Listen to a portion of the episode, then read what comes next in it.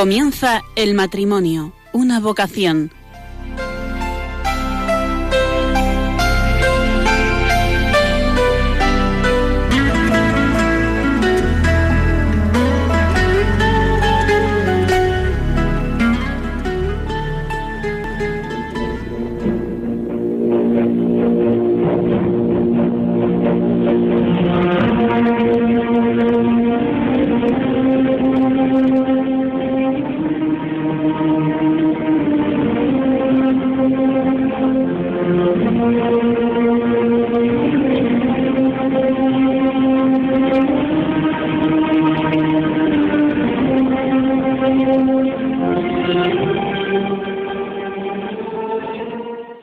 Buenas noches, queridos oyentes de Radio María.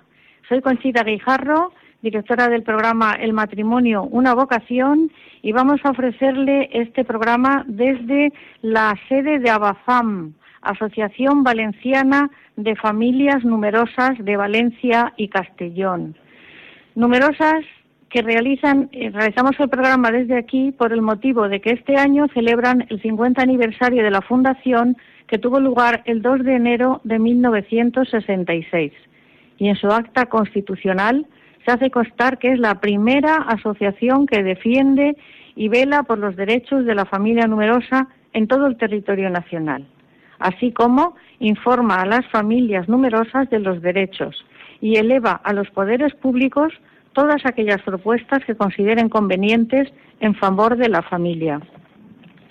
Está con nosotros su presidente, que nos informará de la importante gestión que realizan en favor de la familia y los actos conmemorativos que han preparado para celebración con todos los asociados y sus familias. En la segunda parte vamos a seguir hablando sobre la exhortación del Papa Francisco a Moris Letizia en su capítulo 7 que trata sobre fortalecer la educación de los hijos. Antes de pasar a presentarle a nuestros invitados, Deseo, recordarles que aún estamos en el mes de mayo, que si no han hecho ninguna romería o visita a un templo mariano o alguna ermita dedicada a la Virgen, aún están a tiempo. Y también recordarles que el próximo viernes celebramos la solemnidad del Sagrado Corazón de Jesús. Nos encomendamos a San Fernando, rey de Castilla y León, para que nos ayude en el desarrollo del programa así como a la Virgen María, que también el sábado celebramos el Inmaculado Corazón de María. A ella les pedimos que nos guíe para que en este programa sea de utilidad para todos nuestros oyentes. Para situarnos en la importancia de la familia, vamos a oír la canción Ven, vamos a construir la iglesia en familia y seguidamente le presento a nuestros invitados. En el seno de la madre nace la vida en la entrega del Padre la fidelidad. Familia, comunidad de amor, llamada a transmitir la fe. Hombre y mujer, fuente de vida. A su lado la iglesia que acompaña. Juntos son semillas de esperanza imagen de Dios que solo ama, solo es luz. Brilla, solo es luz. Brilla y vive la luz del Cristo y los santos que le siguen. Ven, vamos a construir. Ven, vamos a construir la iglesia en familia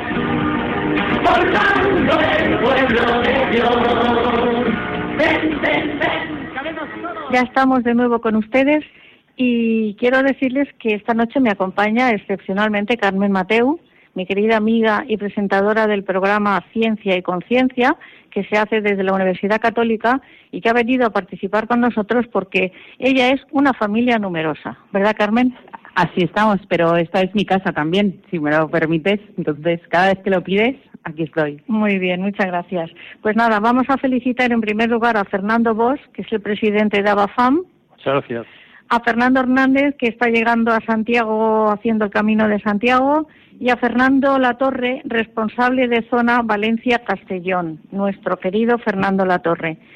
A ver, don Fernando Bosch está casado con María José Volta. Son padres de nueve hijos.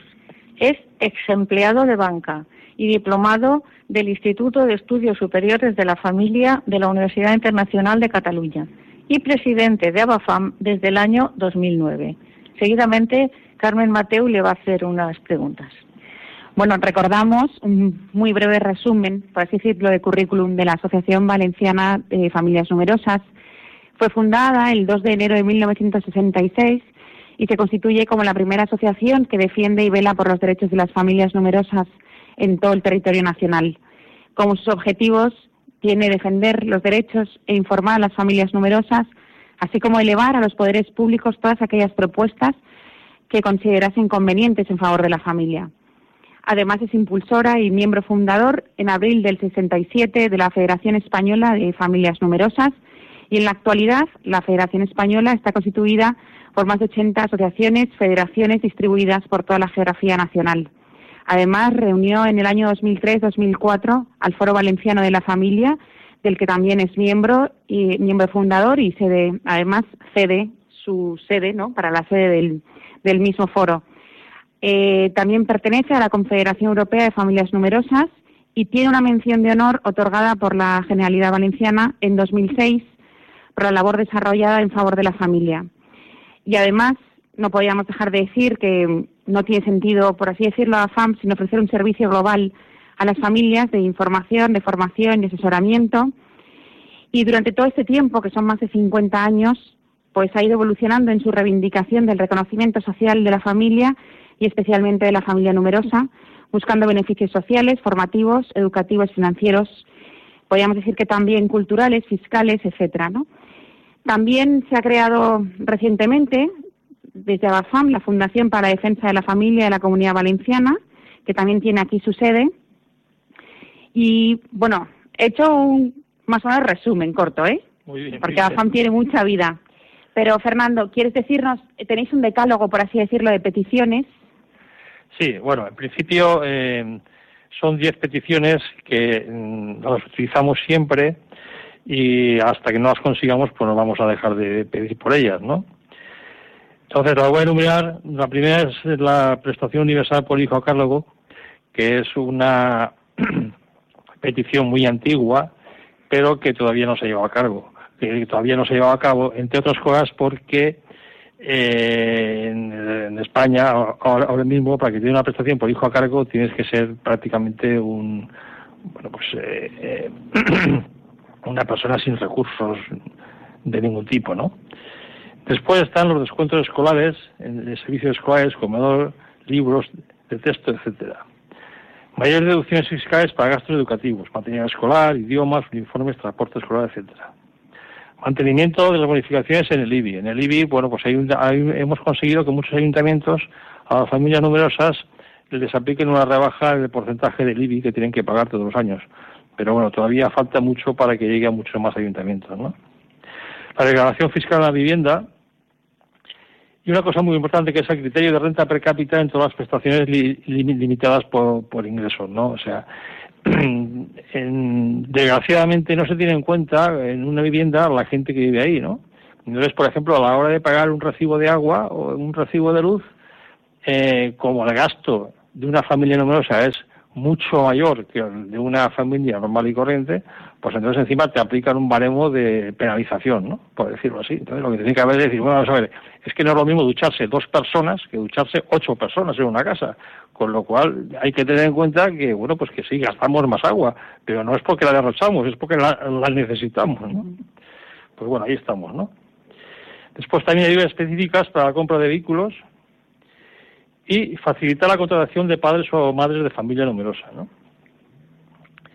Modificaciones de descuentos en suministros básicos del hogar, agua, luz, etcétera, como acabo de decir, y ampliar la reducción de la jornada de cuidado de hijos hasta que cumplan 12 años. Esta es una, digamos, una serie de peticiones que llevamos, bueno, por detrás de ellas mucho tiempo y unas vamos consiguiéndolas y las otras pues todavía no las hemos conseguido. Esperemos que las esperemos conseguirlas pronto. La verdad es que a mí me parece algo no, no sé si decir la más importante, porque todas son muy importantes, pero el tema del criterio de renta per cápita me parece un tema más de justicia que de, Eso, eso, es, fundamental y es lo que ahora mismo desde la Federación Nacional de Familia Numerosa y todas las asociaciones de familia numerosa estamos luchando por conseguir, ¿no? Que se tenga en cuenta para todo, absolutamente para todo, eh, la cuestión de renta por cápita, ¿no? O sea, que dividan, ¿no? O sea, digamos, a ver, es que este señor gana 40.000 euros, sí, pero esos 40.000 euros hay que dividirlos entre ocho, ¿no? Eh, lo mismo que acabo de decir con el tema del agua, del gas matrículas en, en, universidades, en todo. O sea, hay que siempre contar que, bueno, pues los, los, ingresos están, hay que dividirlos por la cantidad de gente que vive en una casa.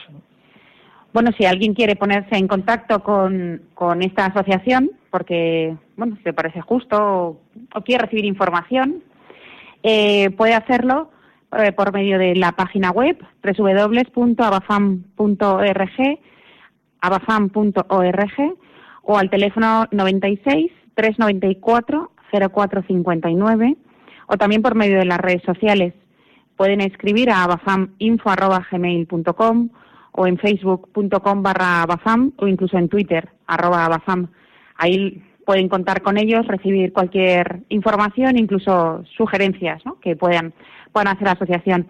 La verdad es que la asociación todo este tiempo hace muchas actividades y recordamos algunas que cada año pues van celebrando como jornadas familiares en distintos pueblos de la comunidad que pasan un día en familia, pues hacen juegos, comida y una charla formativa para, para los padres con temas de actualidad.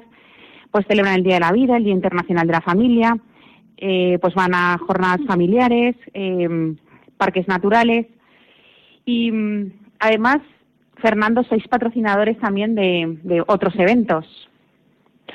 Sí. Como en el año 2000 16, ¿no? Sí, bueno, ahora mismo, hace un par de meses, hemos participado, hemos patrocinado en un concurso que se llama Petit Chef, organizada por la Asociación C Central, ¿no? Ha estado muy simpático porque eran niños pequeños, eh, cocinaban y la verdad es que ha sido una cosa, bueno, pues una colaboración que nosotros la, hemos hecho encantados y que ha servido pues bueno pues para que los niños pues pues disfrutaran y crecieran como personas ¿no? además algo muy, muy actual es la de la primera carrera de la familia. ¿A todo el mundo se apunta? Sí, sí, sí. Hemos hecho la primera carrera de la familia en Alacuas. Aldaya. Aldaya, Aldaya, ¿eh? Sí, sí, pues muy bien. Hemos, hemos conseguido eh, patrocinar también la carrera esa y en un principio, bueno, no ha sido mucha gente la que ha venido porque ha sido la primera vez, pero bueno, es el principio, ¿no? Y todos los principios cuesta un poquito, pero yo pienso que con el transcurso del tiempo eso va, a adquirir mucho, mucho arraigo, ¿no? Muy bien, Fernando, yo puedo corroborar el éxito que tuvisteis de patrocinar el Petit Chef. Más de 80 niños y niñas participaron. Fue un espectáculo muy bonito durante dos semanas, cuatro días. Y bueno, pues mm, la gente, la familia disfrutaba de ver allí a sus niños y a sus niñas aprendiendo a cocinar. La verdad que es muy bonito. Fue un motivo para, para que la familia estuviera unida y que los padres pues disfrutaran viendo a los hijos y los hijos también pues viendo allí a sus padres, ¿no? Y después fue, sobre todo la, entrega de premios fue como muy emocionante, ¿no? No había el chiquito que no estaba ahí dando saltos de alegría. Muy bien, fue, fue muy bonito y bueno, pues si Dios quiere lo vamos a, a repetir. Muy bien, pues para mm, que participen todos los que son asociados y sus familias o personas que no lo son, pero que están pensándolo y entonces eh, para convencerse de, lo bien que lo pasan las familias, sobre todo las familias numerosas, van a celebrar el 50 aniversario el domingo 12 de junio en la Feria de Muestras de Valencia, con una serie de actos que yo voy a leer y que si tú, Fernando, quieres mm, recalcar alguno, pues puedes hacerlo. A las 11, recepción de las familias en la feria de muestras. ¿Se sabe el pabellón que va a ser? Sí, es el Foro Norte. Fondo, Foro Norte. Foro Norte. A las once y cuarto, presentación. De once y media a doce y media actuará el Mago Dalux. De doce y media a una y media, entrega de premios. De trece a dos y media, ponencia, que don Luis Gutiérrez Rojas hablará sobre claves de la madurez, equilibrio entre cabeza, corazón y voluntad. A las tres, como no podía ser de otra manera, una paella gigante que degustaremos todos los que estamos aquí. ¿eh? Y luego a las cuatro, de cuatro a seis, la proyección de una película. Están todos los oyentes de Radio María invitados a asistir de Radio María de Valencia y de los que puedan acercarse a este gran acontecimiento de las familias numerosas. Y para mm, terminar con, con, este tema, vamos a hacer un homenaje, un pequeño homenaje a los presidentes que han estado desde el año 66. Por ejemplo, don José Escritch ha estado del año 66 al año 80. Don Hernando Medialdea del 80 al 84. Pascual Berenguer del 84 al 94. Francisca García Rabasa del 94 al 99. Antonio Valdecabres del 99 al 2005. Ignacio Peña del 2005 al 2009 y don Fernando Bosch desde el 2009 hasta la fecha y tienes que durar mucho tiempo, Fernando. Bueno, bueno, ya veremos. Eh, ahora vamos ya a pasar a la segunda parte del programa, que es tratar el capítulo 7 del Amoris Leticia, para la cual tenemos aquí un matrimonio al que queremos mucho, pero que antes vamos a poner un corte del Papa Francisco hablando de los hijos. Hermanos y hermanas, de entre las figuras familiares Hoy deseo centrarme en los niños como gran don para la humanidad. Ellos nos recuerdan que todos hemos sido totalmente dependientes de los cuidados de otros. También Jesús, como nos muestra el misterio de la Navidad. En el Evangelio se elogia a los pequeños, a los que necesitan ayuda, especialmente a los niños. Ellos son una riqueza para la iglesia y para nosotros. Nos hacen ver que todos somos siempre hijos, necesitados de ayuda, necesitados de amor y perdón, que son las condiciones para entrar en el reino de Dios. Los niños desmontan la idea de crearnos autónomos y autosuficientes, como si nosotros nos hubiéramos dado la vida y fuéramos los dueños en vez de haberla recibido. Los niños nos enseñan también el modo de ver la realidad de manera confiada y pura. Cómo se fían espontáneamente de papá y mamá, cómo se ponen sin recelos en manos de Dios y de la Virgen. Sienten con sencillez las cosas sin ver en ellas únicamente algo que puede servirnos, que podemos aprovechar. Ellos sonríen y lloran, algo que a menudo se bloquea en los mayores. Gran lección, gran lección que nos ha dado el Papa Francisco con estas palabras que hemos conseguido de, las eh, alocuciones que tiene en Roma y ahora mm, recordarles que estamos en el programa El matrimonio, una vocación, y que lo hacemos desde Valencia y hoy concretamente estamos en la sede de ABAFAM, Asociación Valenciana de Familias Numerosas. Tenemos aquí ya al matrimonio formado por Jorge Sánchez y Lourdes Sánchez Tarazaga y Lourdes Álvarez. Son grandes colaboradores de Radio María siempre que les llamamos están dispuestos para venir. Este es un tema difícil, pero ellos lo dominan porque ahora nos dirá Lourdes los hijos que tiene, ¿eh, Lourdes? De momento les presento a Jorge Sánchez Tarazaga, que es licenciado en Derecho con premio extraordinario, es doctor en Derecho con sobresaliente cum laude, es experto en mediación civil y mercantil y actualmente desde marzo del 2016 es vicerrector de ordenación académica y profesorado de la Universidad Católica San Vicente Mártir de Valencia. También es mediador concursal con ejercicio acreditado, es abogado en ejercicio y desde el año 2013 profesor de Derecho Mercantil en la Universidad Católica San Vicente Mártir. El currículum es larguísimo, pero he decidido terminar aquí, pero les digo una frase que le, le, vamos, le viene fenomenal. Dice, felices los que piensan antes de actuar y rezan antes de pensar, porque no se turbarán por lo imprevisible. Santo Tomás Moro. Buenas noches, Jorge. Buenas noches, Conchita. Muchísimas gracias por invitarnos. He de decir que realmente mi mayor logro de todo lo que pone ahí, y eso justo no lo hemos dicho, aunque quedaba implícito, es haber pensado antes de rezar y rezar antes de pensado, y en, una peregrinación en Chestokova, y gracias a esa oración tengo aquí mi esposa, que es sin duda el mayor logro. 22 años de casados hemos hecho hace poco, y lo quiero 22 veces más que cuando me casé, y eso que aquel día fue el más feliz de mi vida. Bueno, muy bien. Una declaración. Jorge y Lourdes tienen 11 hijos y tres en el cielo. Muy bien. Y son la fotografía de la felicidad en persona. Como pueden oír, pues solamente por la voz ya se nota lo felices que son. Pues nada, os he puesto mm, unos poquitos deberes para que hablemos ahora del capítulo 7 de, de la exhortación apostólica, fortalecer la educación de los hijos. Fernando también va a participar en, en estas preguntas. Entonces, en el punto 259, que es por el que empieza este capítulo, el Papa Francisco dice, los padres siempre inciden en el desarrollo moral de los hijos, para bien o para mal.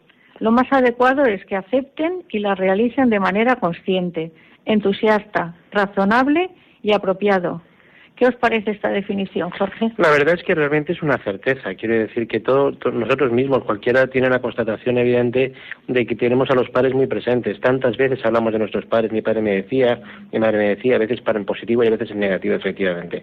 Nosotros incidimos en, el presente y incidimos sobre el futuro de los hijos. Y esto al final tiene que ver con la misma eh, con la misma etimología de la palabra educar, es ¿no? Estuchere, es sacar de dentro afuera, ¿no? Sacar, sacar qué, sacar lo que hay dentro. No tenemos que hacer nada nuevo. Nosotros contemplamos la obra de Dios que son nuestros niños, ¿no? Somos administradores, que no somos propietarios. Y lo que hacemos es acompañar, eh, como, eh, acompañar en esta misión, en la, gracia, ¿no? que tenemos, que Dios nos ha dado acompañar a estos niños para sacar lo mejor de ellos. Y en el misterio también, ¿no? Tantas veces rezando al cielo porque lo que haces con un hijo no sirve con otro y tienes que decir, pues ayúdame, ¿no? Pero es apasionante, ¿no? Cada vez más bonito. Efectivamente, porque vosotros con 11 hijos tendréis de diferentes caracteres, de diferentes formas de ser y a cada uno le tenéis que dar el trato correspondiente para sacar de él lo mejor. Mi dice que tenemos 11 hijos únicos. Más bonita, lo dice con mucho cariño, ¿no? Sí, sí. Pero yo creo que es verdad, ¿eh? Tenemos 11 únicos, porque es verdad que cada hijo lo que has comentado, ¿no? Cada uno es distinto al anterior, eh, lo que te sirve con uno, eso tenemos todos la experiencia que lo que te sirve con un hijo no te ha servido con otro, eh, la delicadeza que tienes que tener con un hijo y con otro a lo mejor tienes que ser más asertivo, o sea, y yo, pero yo creo que, que Dios da la gracia del Estado que te confiere el Señor es que te capacita para para poder hacer en cada momento lo que toca, ¿no? El sacramento, sí. efectivamente. Luego también yo tengo la experiencia que, bueno, pues que a veces pues, eh, cuando hemos podido, te entregas a tu marido y de, y de pronto te vienen, claro, el tálamo, del tálamo nupcial es, es de donde fluye toda la espiritualidad del matrimonio, ¿no? Y es donde yo he visto que muchas veces de pronto te vienen ideas con hijos, con algún hijo que te vas rumiando, ¿qué haremos con este? ¿Qué haremos este verano? ¿Y qué haremos con este otro? Y estás rumiando una serie de preocupaciones, de ideas, y de pronto el Señor como te asiste con la gracia sacramental ¿no? del matrimonio, y es que es una cosa estupenda. Está. Pues sí, Jorge ha dicho que, que es un lugar de acompañamiento, la familia, pero también hay que vigilar, no solamente acompañar, hay que vigilar en el descanso, en las diversiones, en el abandono, porque eh, los hijos los tenemos que educar en todas las facetas, en la moral, en la, en la del trato con los demás, en los estudios. Entonces, ¿cómo pueden los padres realizar este cometido según las edades? Hay que estar. Yo, nosotros lo hemos visto muchas veces que lo, se trata de estar y de esta forma estás disponible también, ¿no? Para ellos. Según las edades puede ser nuestra niña pequeña, si Dios no lo remedia, la pequeña tiene tres años. Entonces, eh, pues por ejemplo, con la de tres años, pues también tienes que pararte a escuchar, por ejemplo, ¿no? Porque además eh, lo que tenga que decirte es importante, aunque sea me ha pegado Pedro. suele ser, o Jordi me ha no sé qué, por ejemplo, que suele ser el tipo de preocupación, ¿no? y le riñes a Pedro o a Jordi y te dice gracias. O sea, esta es la justicia. Entonces, bueno, yo pensamos que hay que estar. Entonces, el estar ellos vienen, van, eh, muchas veces pretendemos sentarnos con los hijos y tener unas conversaciones, también hay que tenerlas, ¿no? Hemos descubierto que, eh, eh, bueno, el día del cumpleaños, Jorge se va a comer con el niño que cumple años y es encantador. porque... de claro, lo informas del régimen así. no son cumpleaños, no si un pito es una flauta. Hubo un año que, no, que nos equivocamos y, y, celebré el cumpleaños cuando no tocaba y me decía, mamá, así hasta dentro de dos meses, pero me tocaba dar a luz y estaba muy agobiada. Y digo, bueno, pues ya, ya, ya está celebrado.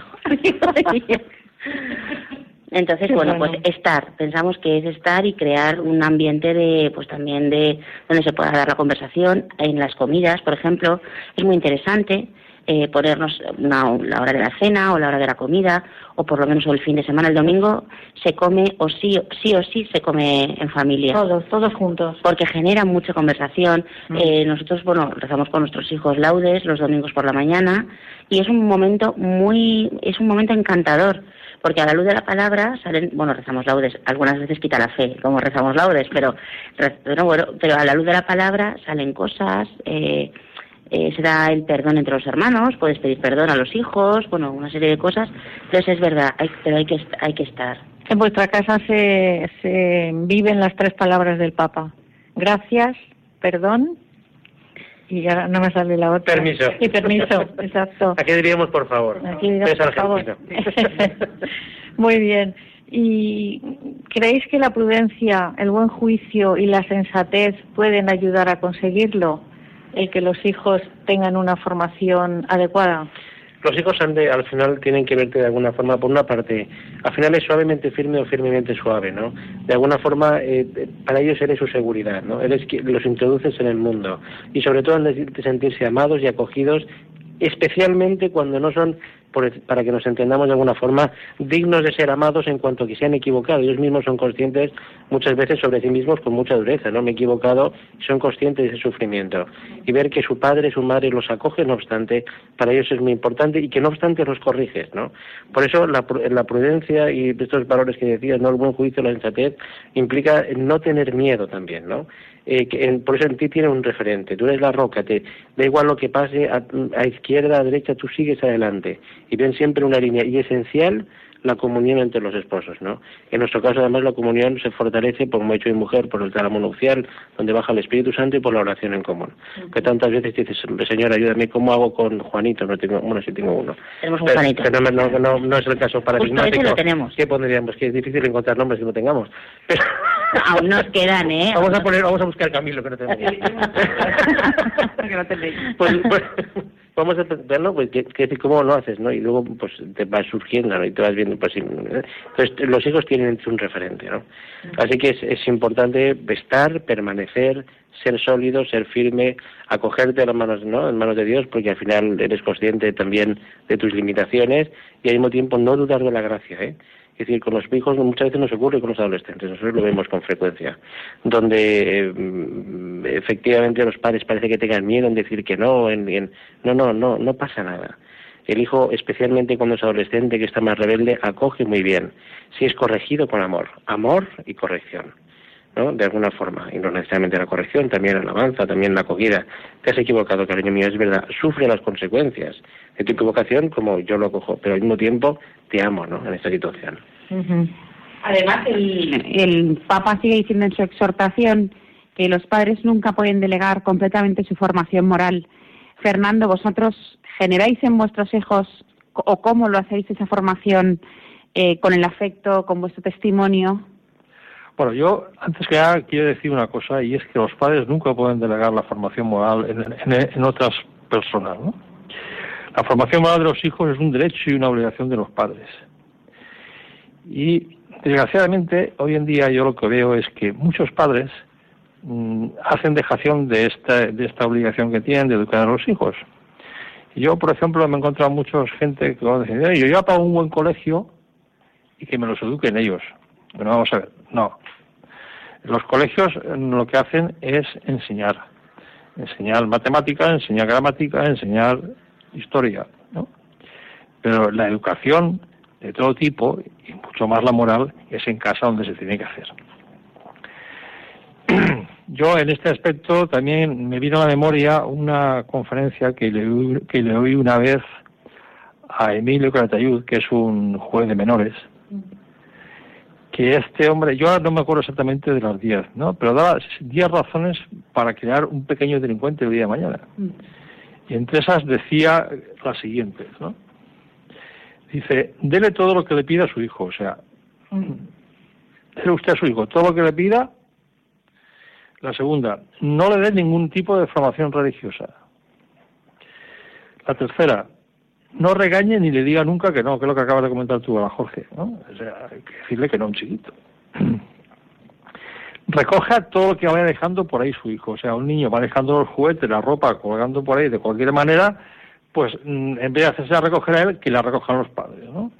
Y si discute y riña con su cónyuge delante del niño, o sea, entre todo este tipo de cosas sirven para que el día de mañana ese niño pues sea un aprendiz delincuente o un delincuente. ¿Por qué digo todo esto?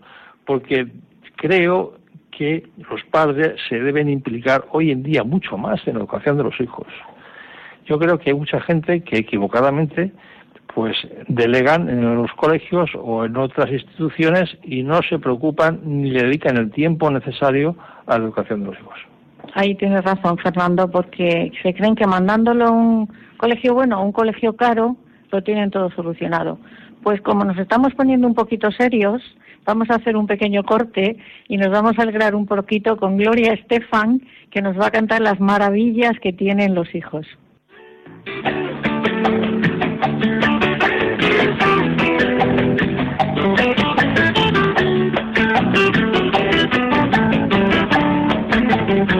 Cuando se miran sus ojos, cuando se escucha su voz, es más linda la mañana, nos alumbra más el sol. Cuando nos brindan su risa, cuando nos dan su calor, brota un manantial de agua fresquita en el corazón. Ellos son el tesoro, ellos son la alegría. Es por ellos que la vida se vuelve más dulce, se vive mejor. Los hijos la bendición, el milagro de nuestro amor. Nos enseñan cómo amar, cómo abrir nuestro corazón. Son los hijos la bendición, el milagro de nuestro amor. Son la esencia del hogar, un regalo de Dios.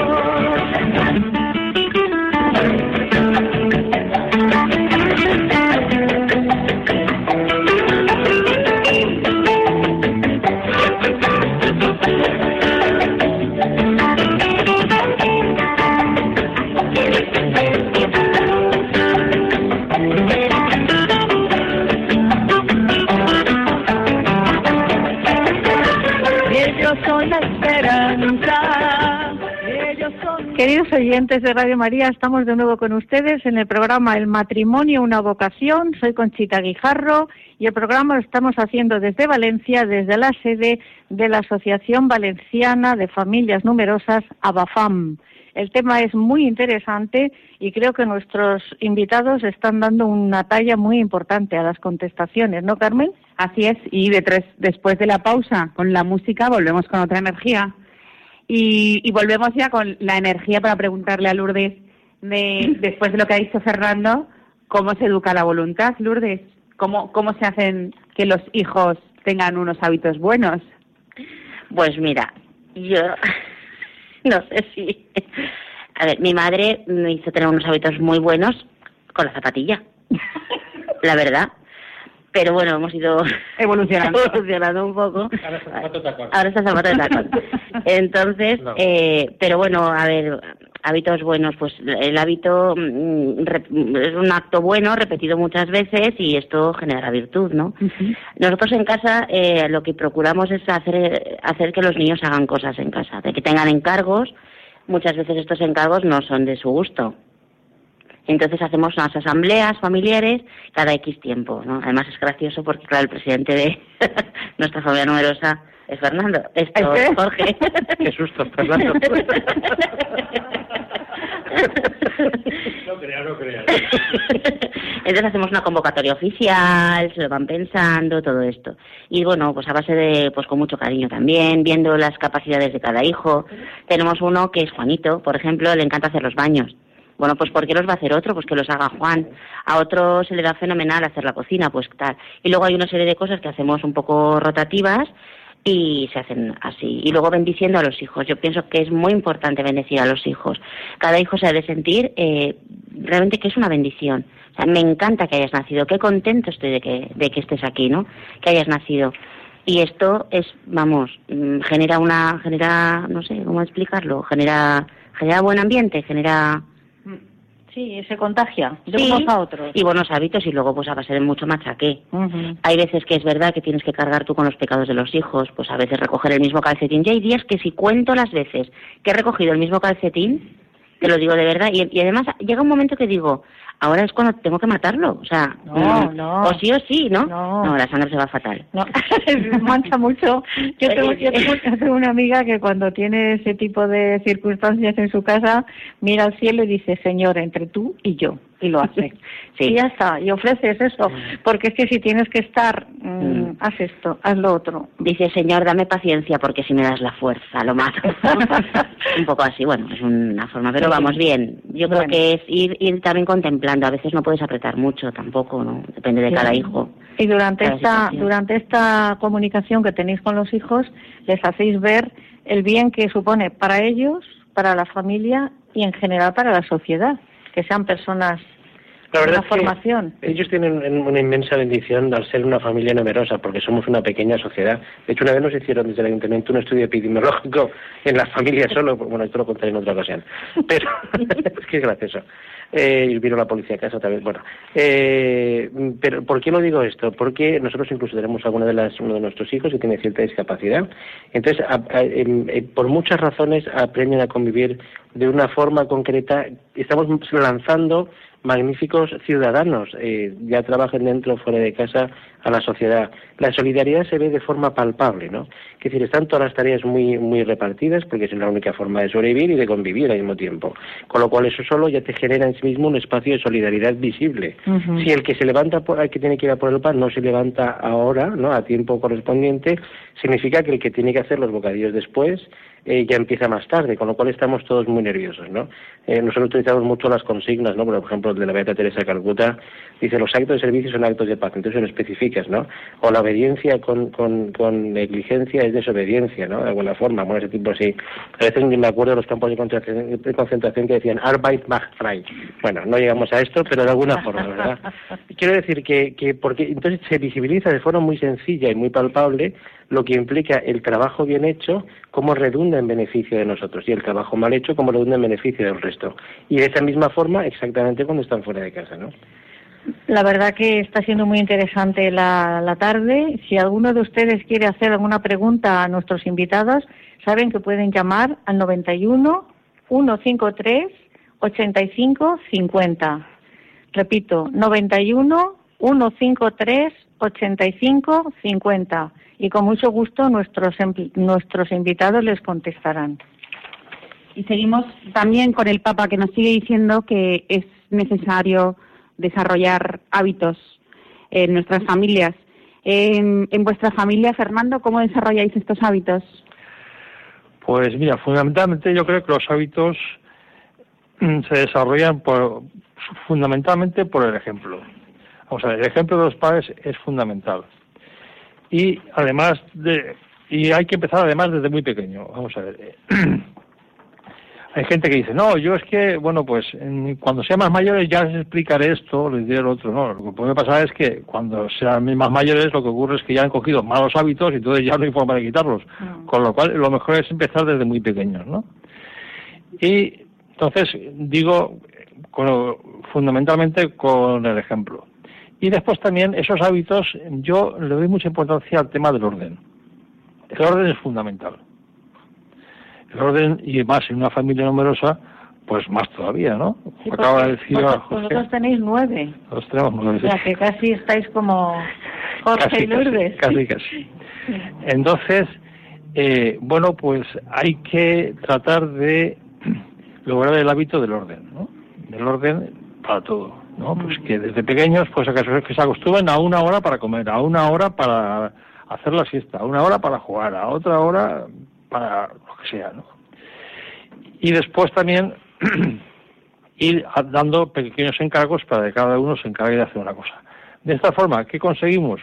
Pues que cuando sean más mayores ya tengan unos hábitos contraídos y si por ejemplo pues bueno pues eh, tiene que quedar una hora con una persona, si de pequeños están acostumbrados a una hora a hacer lo que tienen que hacer, después de mayores lo harán. Y como acaba de decir ahora Jorge también, pues bueno, nosotros lo que estamos haciendo son estamos creando ciudadanos ejemplares o procurando que sean del día de mañana ciudadanos ejemplares. Entonces, es fundamental para mí el ejemplo de los padres en el tema de los hábitos y es fundamental para mí empezar cuanto más joven, cuando más pequeños sean los niños, mucho mejor. Ahora, debo de, debo de reconocer que es una faena bastante ardua, pero bueno, con la gracia de eso saca adelante. Sí, yo siempre he oído a, a mis padres, el árbol, si no se endereza desde pequeño, es muy difícil cuando tiene una inclinación de 90 grados enderezarlo. Eso pasa con los hijos. Tienes que desde pequeñitos, con mucho amor, como ha dicho Jorge, pero tienes que enderezarlos y hacerles ver que es por su bien, por el de la familia y por el de la sociedad. Bueno, pues seguimos con las preguntas. Em, aquí en el punto 268, el Papa Francisco nos anima a ver el valor de la sanción como estímulo. Es importante orientar al niño y al adolescente a pedir perdón y a que repare el mal que ha hecho? ¿Quién, quién se atreve con esta pregunta? Jorge, Jorge. Al final, cuando hablamos de la sanción, corrección, ¿no? Entonces, cuando hablamos de una corrección, hay muchas formas de corregir, pero ciertamente detrás eh, muchas, yo hay una frase que, que viene en, los textos evangélicos, no, perdón, en los evangelios, que aprendió sufriendo a obedecer, ¿no? Y esto de alguna forma es algo de la cual nosotros aprendemos y a la vez instruimos a los hijos. Como muchas veces aprenden los hijos en, en, esa corrección a, corregir el rumbo de alguna forma lo que se han equivocado? Pues precisamente porque en esa corrección, en ese sufrimiento, eh, pueden comprender el valor de lo que, en lo que se han equivocado. Pero al final, detrás de todo esto, yo creo que lo más importante, más allá de la medida concreta que se adopte, es que ellos puedan ver dos cosas. Por una parte, que puedan valorar las consecuencias de sus acciones, uno, dos, que puedan sentirse profundamente amados a pesar de todo. Yo te corrijo porque te amo. Al niño del parque no lo corrijo porque no lo amo. En cualquier caso le digo, quita de ahí que me molestas. O le digo, oiga, señora, es que su hijo me está molestando, ¿no? Pero yo amo, yo corrijo al que amo, ¿no? Y, me preocupo por él, ¿no? Y al mismo tiempo que no pierdan la esperanza. Y no obstante, porque si no corremos el peligro de etiquetar al niño. Es que eres un torpe, no. Has cometido una torpeza, pero no eres torpe, ¿no? Si no hacemos el, el síndrome del Pigmalión en este sentido negativo. Bueno, te has equivocado, pero no pasa nada, ¿no? Ánimo, ¿no? Eres capaz de hacerlo bien. Bien, estamos en el mes de mayo y estamos en la campaña de recogida de donativos y entonces eh, solicitamos a ustedes que quedan dos días nada más del mes de mayo que mm, aporten su dinero a Radio María porque eh, esta es una emisora que no tiene publicidad y que vive de los donativos que ustedes nos dan. Les ponemos una pequeña información.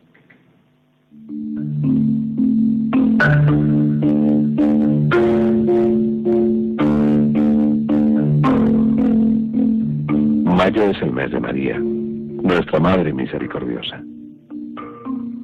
Tradicionalmente la Iglesia lo reconoce como tiempo mariano, especialmente este año dedicado a la misericordia. Es por ello que Radio María necesita esforzarse aún más en su labor de divulgación evangélica, para que la caridad sea un fruto real de nuestra fe en Cristo Jesús.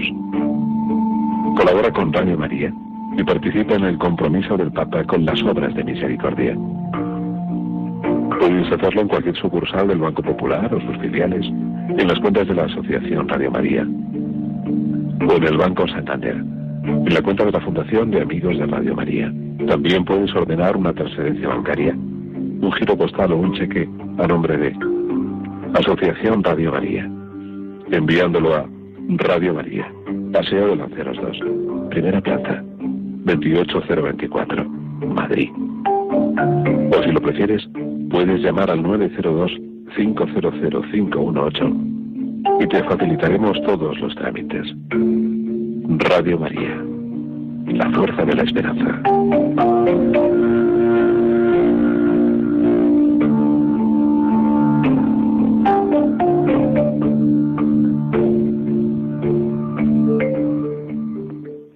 Estamos de nuevo con ustedes, queridos oyentes de Radio María, y mm, vamos a dar paso a los oyentes. Buenas noches. Hola, buenas noches. Buenas noches. ¿Desde dónde llamas? Desde Valencia. ¿Y cómo te llamas? Maravillas. A ver, maravillas, ¿qué querías preguntar? Eh, eh, quería saludar a mis padres. Ah, es verdad, si eres hija de Jorge y Lourdes. Muy bien, muy bien. ¿Te está gustando lo que están diciendo? Sí. ¿Sí? ¿Tú colaboras en casa, maravillas? ¿El qué? Que si ayudas en casa a la mamá. Sí. ¿Sí? ¿Qué es lo que más te gusta hacer? Eh, no sé. ¿No sabes? Estudiar. Estudiar, muy bien. Pues ala, te, te saludan los papás y seguimos que tenemos otra Que llamada. Nos queremos mucho. ¿Nos queréis Y mucho? Quería decir una cosa a mi, herm- mi hermana. A ver, que se ponga tu hermana. Queremos mucho. Queremos... Ah, Guadalupe. Muy bien, Guadalupe, un besito de, de parte de todos. Buenas noches y gracias por llamar. Os queremos. Adiós. Adiós. Adelante, dígame. Eh, Buenas a noches. ¿Eh? Buenas noches. Buenas noches, ¿Desde dónde llama? desde León. Desde León. ¿Y cómo se llama usted? Juan, Juan, dígame, ¿le está gustando el programa? sí, mucho. Vale. ¿Qué desea decir o preguntar? No quiero hacer un comentario. Adelante. Vamos a ver, mira. Yo llevo 50 años casado y ahora tengo un problema con mi esposa. Y no sé qué hacer, si separarme o no, porque es que yo estoy discapacitado. Desde hace 20 años me dio un ictus y me ha dejado la parte izquierda sin, sin poderla mover. Juan, eh, vamos a ver, desde aquí, desde, desde Valencia, que estamos haciendo el programa, comprendemos su situación y nos alegramos de que lleve usted 50 años casado. Si quiere hacer alguna consulta, lo puede hacer finalizado el programa. ¿Eh? ¿Le parece bien? Bueno, Vale, bueno, pues mm, dígalo usted en la centralita y cuando acabe el programa le atendemos. Buenas noches y muchas gracias por llamar. gracias, adiós. Seguimos con los invitados. Bueno, y además sigue diciendo el, el Papa Francisco que el camino ordinario es proponer pequeños pasos que puedan ser comprendidos, aceptados y valorados. ¿Y en vuestra familia cómo ponéis esto en práctica, Lourdes? Pues mira, eh, cada, cada hijo, ¿no? Eh, lo que, bueno, hay otra pregunta que comentáis también, que si vale el buen ejemplo de los mayores y cómo esto realmente de día a día vas viendo lo que le puedes ir pidiendo a los hijos. Es verdad que nosotros nos vamos a cenar todas las semanas un día para poder hablar, para poder poner encima de la mesa situaciones concretas con los hijos. Entonces, ¿cómo lo hacemos? Pues viendo, siendo realistas, no Mm. le puedes pedir a un hijo lo que no te puede dar, no quiere decir que sea ni menos ni más. Cada uno tiene un tiempo de madurez y tienes que ir viéndolo poco a poco. Y como ha comentado Fernando, pues con los pequeños encargos, escuchándolos, es que yo creo que es, eh, es así.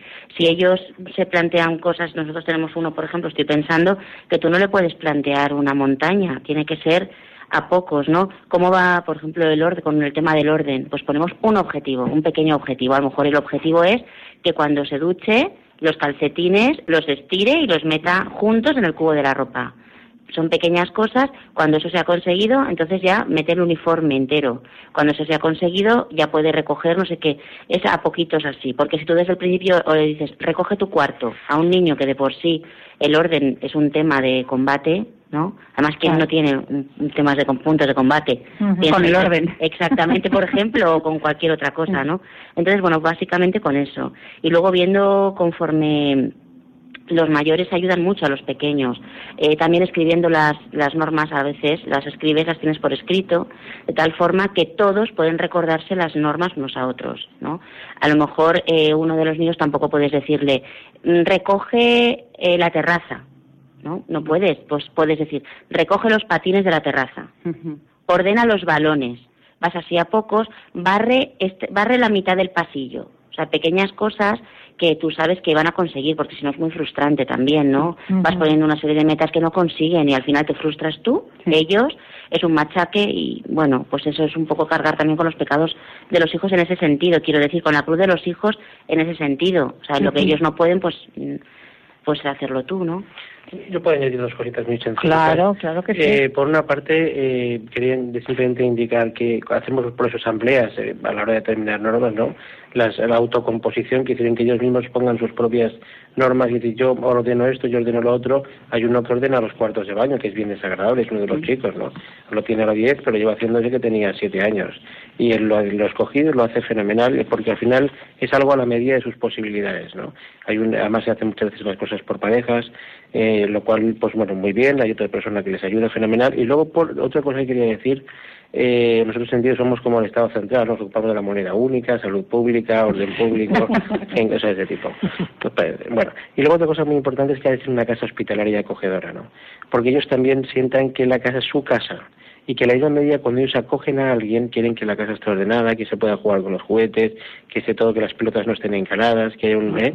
porque al mismo tiempo si la casa de ellos no es la casa de los, no tenemos que ordenar lo que los papás nos dicen, es que también es mi casa, es que también es mi espacio, por eso también yo acojo. Y hay una cosa que hemos hecho hace poquito, lo que bueno apuntando, hemos puesto una hucha familiar. Entonces, en esta hucha nosotros hablamos con ellos y les dijimos, cada uno trabaja a veces, pues las mayores cuidan niños, eh, o dan clases particulares, en fin, y, y habla- o les regalan, les dan dinero por la confirmación o, o las estrenas, en fin, cada uno, ¿no? En el momento. Y pusimos, hemos puesto una hucha familiar y hemos eh, dicho que, bueno, la iglesia tiene una cosa maravillosa que es el diezmo, ¿no? Diezmos y primicias de la iglesia, esto es muy antiguo.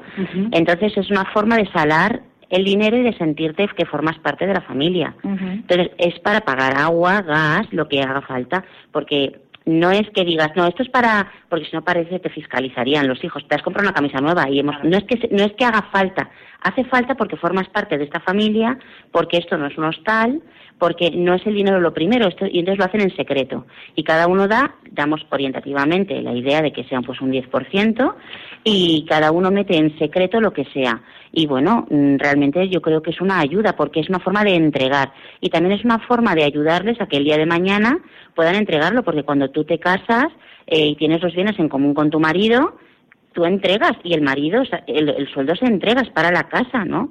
Y si algún día, si Dios quiere, tienen que entrar en una orden religiosa, tendrán que entregar el dinero a su, a su superior. Muy bien, queridos oyentes de Radio María, el tiempo se pasa volando y tenemos que despedir a nuestros invitados, a Fernando Bosch, presidente de Abafam, Muchas gracias. A Jorge Sánchez Tarazaga que no, y a Lourdes que nos han acompañado. Jorge es vicerrector de la Ordenación Académica y Profesorado de la Universidad Católica de Valencia. A Carmen Mateu, que nos ha acompañado esta tarde con, con su simpatía habitual y es la que va a rezar la oración final que dedicamos a la Virgen María. En- pero antes quiero emplazarles para el día 24 27, perdón, de junio, que tendremos el próximo programa y que lo haremos, como ya es habitual, con los eh, peregrinos que van al Camino de Santiago, que este año han ido 27 y que ahora cuando vengan de allí nos contarán cómo les ha ido la, la peregrinación. Muchas gracias a todos ustedes, también gracias a Ramón y a Ángelo y a Fernando Latorre que viene de camino hacia aquí. Otra vez, felicidades Fernando.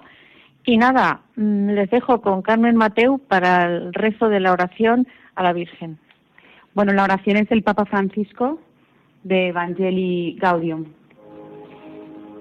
Virgen y Madre mía, tú que movida por el Espíritu acogiste al Verbo de la vida en la profundidad de tu humilde fe, totalmente entregada al Eterno, ayúdanos a decir nuestro sí ante la, ante la urgencia más imperiosa que nunca de hacer resonar la buena noticia de Jesús. estrella de la nueva evangelización. Ayúdanos a resplandecer en el testimonio de la comunión, del servicio, de la fe ardiente y generosa, de la justicia y el amor a los pobres, para que la alegría del Evangelio llegue hasta los confines de la tierra y ninguna periferia se prive de su luz. Madre del Evangelio viviente, manantial de alegría para los pequeños, ruega por nosotros. Amén. Aleluya.